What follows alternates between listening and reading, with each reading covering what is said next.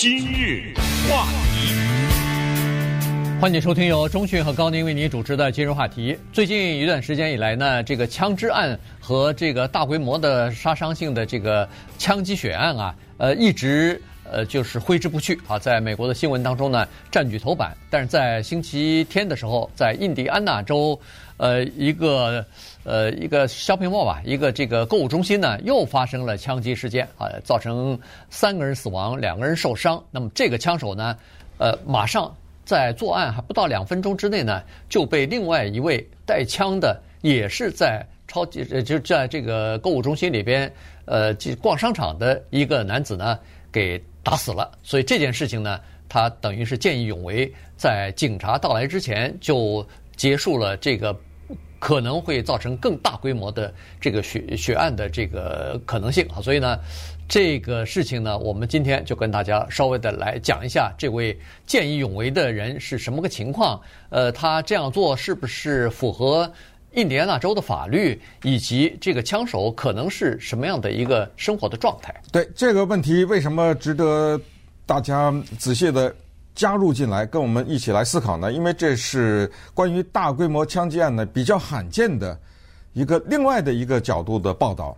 这个报道就是这个枪击案的终结不是执法人员，而是一个普通的，我们管这种东人叫做路人啊，由他来终结的这个这种呢，对于一个普通的老百姓应不应该带枪出门这一个争论呢？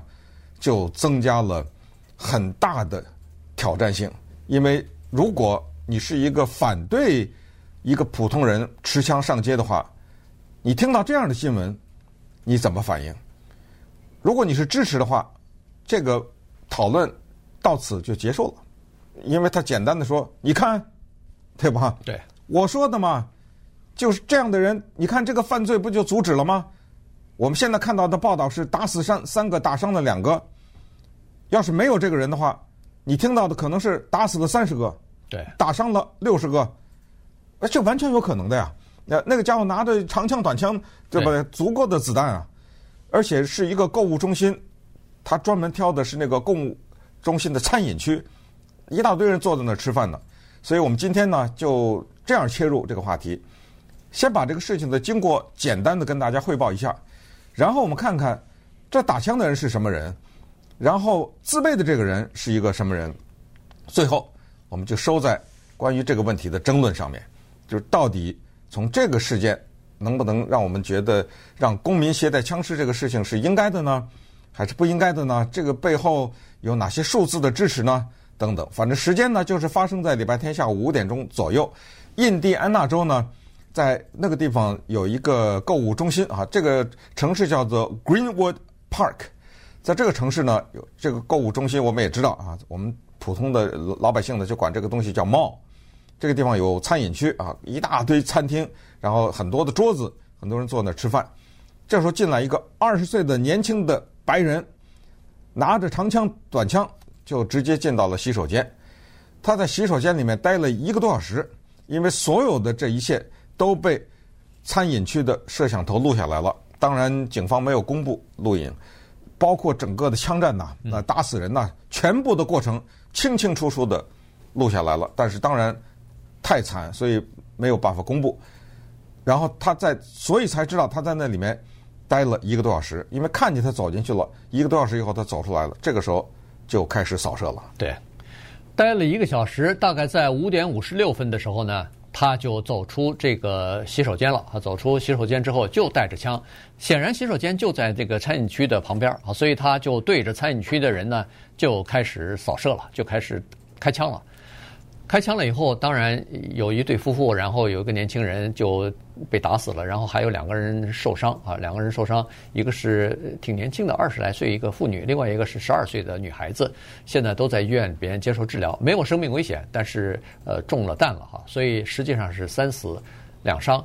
那么在这种情况之下，大家听到这个枪声以后就开始四散，就开始逃跑了。但是在这个时候呢，有一个二十二岁的年轻人。叫做 Elisha 哈，Elijah Dickon 啊，Elisha Dickon 啊，然后他带着女朋友呢，也在逛这个 shopping mall 呢，正在吃饭呢。呃，对他们听到枪响以后呢，哎，马上就觉得不对了。但这个 Elisha 呢，他是身上带着一把手枪的，所以他马上就决定应该赶快去这个，就是说。干预哈，进去来跟这个呃枪手来对峙。对，而且顺便说一下呢，他离那个打枪的人距离还是相相当有有距离的，相当远的。嗯、我我看报道是四十码，对，四十码就是相当远的，非常非常远。嗯，对。所以后来警察局长就说，这个这个年轻人了不得，他枪法还挺准。是，嗯，对。然后呢，又勇敢。同时，他的当时的就是临场非常的冷静啊，他一边要开枪，要对着这个呃持枪的人要进行开枪，两个人在等于是对射了。嗯。然后呢，他还要后面要让他的女朋友和其他的人，呃，他打的手势，让他们赶快从他的身后啊，赶快跑啊，赶快离开这个呃交战区，这样的话就减少误伤嘛。所以呢，他整个的这个做法都是非常的娴熟，非常老道。同时，他警察后来在记者会上也说，反正是现在知道，他既没有受过警察的训练，也没有当过兵，也没有受过这个军事训练。但显然这是一个枪支的爱好者啊。所以打了几枪之后，现在数下来是那个枪手啊打了二十四发子弹，这个 Elisha 呢，他打了十发子弹，就在十发子弹。还是第八发还是第九发？嗯、反正梆的一枪就打中这个，打中这个枪手了。那跑的不止一枪了哈。哎，对。嗯、然后这个枪手呢，踉踉跄跄，还想躲到那个他刚刚出来的那个厕所里头去，但是就没办法了，倒在地上就再都走不了。后来就被打死了。就被打死。是这样，就是说这个人呢，他枪手啊，他拿了两个长枪，一支短枪。对。但是我们也知道，人就两只手，你怎么打两支长枪呢？所以他把其中的一个留在厕所了。你知道这个非常险恶呀，对，因为他是想说，稀里哗啦把该打的都都都打完以后，再回到那个厕所里，哎，再去拿那个储存在那厕所里的那支枪去，他是这么一个计划。而且他带了一百多发子弹。对，你想想这个结果啊，如果没有这个路人拔枪击毙他的话，那是多么可怕的一个后果，是这么一个情况。然后我相信呢，在未来的某一个时候。应该会公布这个录影，让我们就看到当时这个人被击毙的过程。因为我们看到的报道呢，现在说的有一些不是很清楚的地方。因为比如说，我看到一个报道是说，他们两个枪战是怎么打的呢？是说这个二十二岁的见义勇为的这个 Elijah 呢，他是躲在一堵那个矮墙的后面，呃，什么半蹲在那个后面还是怎么样？就肯定不是那么面对面就那么 直接的开枪的，是这么一个情况。那就是说，他第一，他有打枪的经验；第二呢，他枪打得很准；呃，第三呢，就是他很稳重。你想想，这时候任何的一秒钟，你的命就没了。嗯，对。啊、呃，所以他很沉稳，因为他一边开枪，一边还在那儿指挥呢。啊、呃，让大家怎么从他身后走啊什么的，就就还还有时间做手势呢，你知道吗？所以具体的那个是怎么回事？那个。杀人的人他是躲在什么地方？他们两个之间又是怎么打的呢？这个再讲一遍，全部的都录了下来。所以有一天，我相信可能这个会公布，就杀人的那个场面可能就不一定会看到了啊。但是这个人被击毙的这个场面，希望能够给大家看到。那么这样的话呢，可能就会让大家更清楚。呃，对以后类似的这个事情，我觉得是有帮助的。呃，就看一看。这这个杀人的人一般他是什么一个情况？他是，呃，是站着呀，是蹲着呀，是一边跑着一边。那么这这个对于以后是非常有帮助的。那么好，那么下面呢，咱们就看看这个人物的背景和这个事件本身引发的一些讨论。今日话题，欢迎您继续收听由钟迅和高宁为您主持的《今日话题》。这段时间跟大家讲的呢，是在。印第安纳州啊，礼拜天下午发生的枪击案，在一个购物中心里边，那么一位路人啊，见义勇为，他身上也带着枪，所以就等于是在警方到达之前就终结了这次本来可能会造成更大伤亡的这个枪击案啊。所以今天跟大家来聊一下这个作案的人呢，是一个也是一个年轻人啊，也是个白人，Jonathan Spearman，他是作案动机现在不清楚。首先，他是跑到这个呃购物中心的一个很小的洗手间里边啊，待了一个来小时，呃，枪放在里头。后来也发现他把自己的手机呢也冲到自己那个洗手间的马桶里头去了。现在警方找到以后，看看能不能够呃这个恢复看到手机里边的一些内容哈。这样的话，可能对作案动机会有些了解。家人呢也是说没有什么太大的明显的这个变化，他没有表露出来，比如说暴力倾向啊。呃，或者说是其他的神经，就是精神状态不太正常、不太稳定的这个迹象，家人说没有。但是有两件事情啊，第一个呢，就是他最近刚刚被那个房东给赶出去啊，这可能是呃经济方面的原因吧。第二呢，就是他在五月份的时候刚辞去自己的这个工作，所以是不是因为没有了收入以后，呃，付不起房租了，被赶出去？呃，不知道。当然在这之前，他也曾经有过。呃，去警方的这个记录哈，比如说在学校里面打架啊什么的，也有过这方面的这个记录。那么，警方到他自己住的这个小的公寓里边去搜查的时候呢，发现他有一个手提电脑啊，呃，还有一一罐那个化学物品呢，他都放到自己的烤箱里边了，而且烤箱是开着温度的，所以警察到他家的时候。已经闻到焦焦臭味了，已经闻到那个呃，就是手提电脑放到烤箱里头已经被融化了，已经被烤坏了。他的计划呢是这样，他把那个手提电脑放到烤箱里，旁边放了一罐那个 butane，这个打火机油啊，就这个啊，可能会爆炸。呃，他就是等着，就是到了一定的温度的时候一爆炸嘛，就把那个电脑给炸了。对，但是呢。警察去的时候还没爆炸，还好，但是就差一点。哎，对，反正是烧坏了。但是现在警方是也是想看一看，从电脑里头能不能找到一些蛛丝马迹，还看看他为什么去这个进行作案的。嗯，对。那么再看看这位呃开枪的见义勇为的年轻人呢，现在对他了解的情况不多，我们只知道他叫 Elijah Dickon，只知道他二十二岁。为什么对他情况了解不多呢？是这样的，首先，警察到场了以后呢。我们要知道他是搞不清状况的，对，对，他并不知道谁是枪手，谁是旁边自卫的那个人。这个时候他呢是主动的向帽子那个警察是说，我是一个路人。这个时候警察就把他戴上手铐了，嗯，就把他给抓起来了，这是对的啊，这个没错的，因为呃这都是正当的程序。还是强调咱们看事情不能看事后诸葛亮。啊，你当时你是警察，你进去，你看一个人拿着枪，对不对？对。嗯，你这个是必须的，而且呢，在这个购物中心呢，有一个明确的规定，我相信可能是写在门口吧，就是此购物中心严禁带枪。你如果在纽约或者洛杉矶啊，或者什么这种地方，你说，哎，我怎么从来没见过一个购物中心 这么一个规定啊？很简单，那是因为这是印第安纳，呃，在印第安纳州呢，公民持枪，这是有很大程度的。自由的，这个跟加州啊什么这个不可同日而语，所以才有这个规定，说不可以持枪进入到本购物中心。所以这位二十二岁的 Elijah Dickon，如果他是犯了什么法的话，他唯一的可以牵涉到的犯法就是他持枪进去了，他违背了这个购物中心的规定。但是根据他这支枪所完成的任务来看呢，没有任何的人。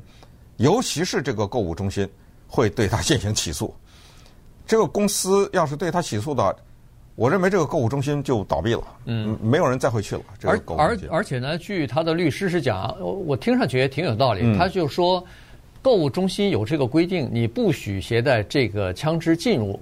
那么如果你进入的话，这个还不叫违法，这个叫违规。是对，是一个店里头的规定，就是说，就像是一个餐馆说。你如果要是到我餐馆里头，有的时候一些高档餐厅是这样，我需要你，你不能赤脚，你不能穿牛仔裤，或者是你不能穿短裤。你如果这样不符合我们的衣着规定的话，我不给你服务，提供服务。不光这样，我可以请你出去。对，那你进来以后违反这个规定，他请你走。如果你不走的话，对不起，这就算违法了，因为这就算呃这个违法的这个侵入啊，或者是什么了。哈，所以呢。那好了，在这个 shopping mall 里头呢，他尽管是违规，但是没人告诉他让你出去，所以呢，他并没有违法哈。所以在这个问题上呢，应该是这样，因为没人知道他身上带着枪啊，没错，对，没错。所以如果知道，你也不能把他逮捕，你只能说不行，你要么把枪拿走，要么你人出去，我不允许这样啊，只能这样。而他并不是违法，马上就起诉啊，什么关监狱啊之类的哈。对，这个情况不一样。在加州没有这个没有这个选项，如果你没有持枪证的话，那可能就违法了哈。所以在印第安纳州呢，它的规定现在是比较宽松的啊，就是对持枪人是有利的。首先，持枪在公共场所持枪是不需要持枪证的，从这个月开始就不需要了，所以这个是没有问题了。第二，它的这个持枪关于持枪和使用枪支的这个呃这个法律呢。他也是对这个持枪人，尤其是自卫或者是碰到这种情况见义勇为呢，他是鼓励的。所以呢，就是说他在这个法律当中写得非常清楚，你不需要退让啊。这在很多的州有一个退让法，就是说你如果要是持有武器的话，那对方如果没有叫做。威胁到你的生命的时候，没有威胁到你的安全，或者是没有威胁到别人，就是你在旁边的这些人的安全的时候，你是不能主动拿出枪来要呃开枪的。嗯，你必须要退避啊，退避，他继续对你进行威胁，那么你这时候才可以动用致命的武器。但是在这个呃法律当中写的很清楚，如果这个人对你或者对你身边的人构成立即的威胁。或者是使用致命的武器，那么你不必退让，你不必成为受害者，就可以呃掏出枪来就可以这个使用。这个就是著名的 Stand Your Ground 嘛。对，这个我们之前在佛罗里达的案件当中也讲过这个事情。呃，印第安纳州呢就是这个法律，就是不退让法，就是你可以进行这样的完全是正当的这种防卫。那么关于这个年轻人为什么现在对他的背景知道的不太多呢，我觉得他做了一个非常明智的选择。他对公众说：“请不要打扰我，因为此案正在调查过程当中。嗯，我不便讲任何话。我们试想一下，如果这个时候他对媒体讲话了，那我们到了这会儿做今日话题的时候，他是做什么工作的，对不对？嗯、对。哎，他爸是不是谁？他妈是谁？他是什么？那这不是一大堆的资讯，几乎没有。反过来，你再想。”现在在美国针对枪支问题这么对立的一个状态之下，那他还不会被什么福斯电视台啊，被什么各种请吧？啊，那不是大名人了，那他不是他的照片呐，他的各种各样的事迹啊，然后请到各种重要的集会去讲话呀之类，那不得了了，你知道吗？所以他现在呢，暂时处在这个低调。接下来，他可能会一一的回答我们的问题。首先。就这个人是个干什么的啊？二十二岁，为什么他会揣着一把枪，带着十九岁的女朋友进到这个公寓里面去，要进到这个商店里面去啊？他是他是为什么这样做？同时呢，就是当时枪击的时候，他一系列的这种想法哈，以及当当他把这个人打死的时候，他又是怎么样的一些想法？所有的这些。闹不好，可能正在筹划着拍电影啊，什么这就哎 一连串的就都来了，这就是后续的。那么接下来呢，就是看一看当这个事件发生了以后的两个阵营的反应。有一个阵营几乎不用再多说了，就是认为什么老师啊、什么牧师啊，包括普通的公民呐、啊，都应该有持枪的权利的这个阵营。这个体现在印第安纳州的联邦众议员，他叫做 Jim 呃。Banks，他马上他就发言了。他说什么？他说这个就叫做让你亲眼看到，当好人有枪的时候是怎么样的。呃，这这个英文叫做 “Good guy with a gun” 啊，好人带枪。在印第安纳州，那保守派的一片的，就是响应。他就是说，你看看旁边这德州，四百个饭桶警察，咱们这是这么说的，对不对？四百个饭桶警察对着一个拿枪的人，你看看我们印第安纳州，一个好的公民还不是警察，对一个枪手，两分钟之内解决问题。嗯，那边七十七分钟没解决问题。对，因为人全打死了。嗯，你没有阻拦任何的，因为你的干预使得更多的人死伤，你没有啊，对不对？嗯所以这个争论还是会有的哈，但是呢，就说在这个问题上，当然是没有任何人指责他啊，没有任何人说是持枪不对。可是问题，呃，也有人提出来说，这个枪啊，它毕竟就是在这种场合使用枪支，呃，得到这样的结果，这毕竟是比较少见的哈，因为它有一个统计数字，我看那个 CNN 有一个统计数字，他从他说从二零零零年到二零二一年，呃，这二十一年期间，呃，在美国一共有四百三十三起这个就是枪击事件，那么这四百三十三起枪击事件有外人，呃，就是 good guy with gun，嗯，去见义勇为去干预的是多少起呢？二十二起。啊，其中有七起呢是保安啊，武装的保安；有三起呢是叫做 off duty 的呃警察，就是下下岗的，这、嗯、不是叫下班下班了，哎，就是下班的，不是在呃当班的这个警察。那除了这个十个人之外呢，呃，剩下的十二个人呢就是普通的公民，就像这个 Elisha 一样啊，大概就是普通的公民。但是呢，坦率讲，CNN 这个逻辑上其实不怎么太成立哈，原因是这样的，比如说。啊，有一千个杀人案，呃，只有五个是一个路人阻止的，对不对？成功阻止的，那人家说了，当然了，你不让我拿呀，呃，对不对？可不是一千个当中有五个人，如果是都有枪的话，那可能这个一千当中就变成六百多是被路人给禁止了呀，对对吧？呃，有可能，对吧？这个现在的你这个是现在的情况，你这个逻辑的前提不成立嘛，对不对？你你的这个逻辑的前提要成立，必须是。大家都有枪。第一句话，大家都有枪。第二句话，一千个杀人事件只有五个，那你这个就崩溃了，对不对？或者甚至不到五个。所以这个为什么这个问题非常的复杂？就是这里面存在的这种争议。当然还有另一个说法说，呃，就确实是啊，就是这个事情呢，公民拿枪，这个印第安纳这个绝对是没有任何一丝一毫的争议。但是球队引申的就是说，你让谁都拿枪，那有的人可能喝醉了。呃，有的人可能那一天情绪不好，有的人可能呢，正好是在开车。我们知道，在开车的时候最容易生气啊。对。啊，经常有公路上你别了，路怒嘛。啊，路怒，你这个别了我一下，你什么插到前面，我这个这结果高速公路上就变成那个枪林弹雨啊等等。所以呢，这个事情，它对于美国的枪支的争论呢，增加了一个新的能量。我觉得，就是让的，尤其是支持应该让公民持枪的这些人呢。他们接下来会用这个事情大做文章啊！这个事情远远的还没有结束呢。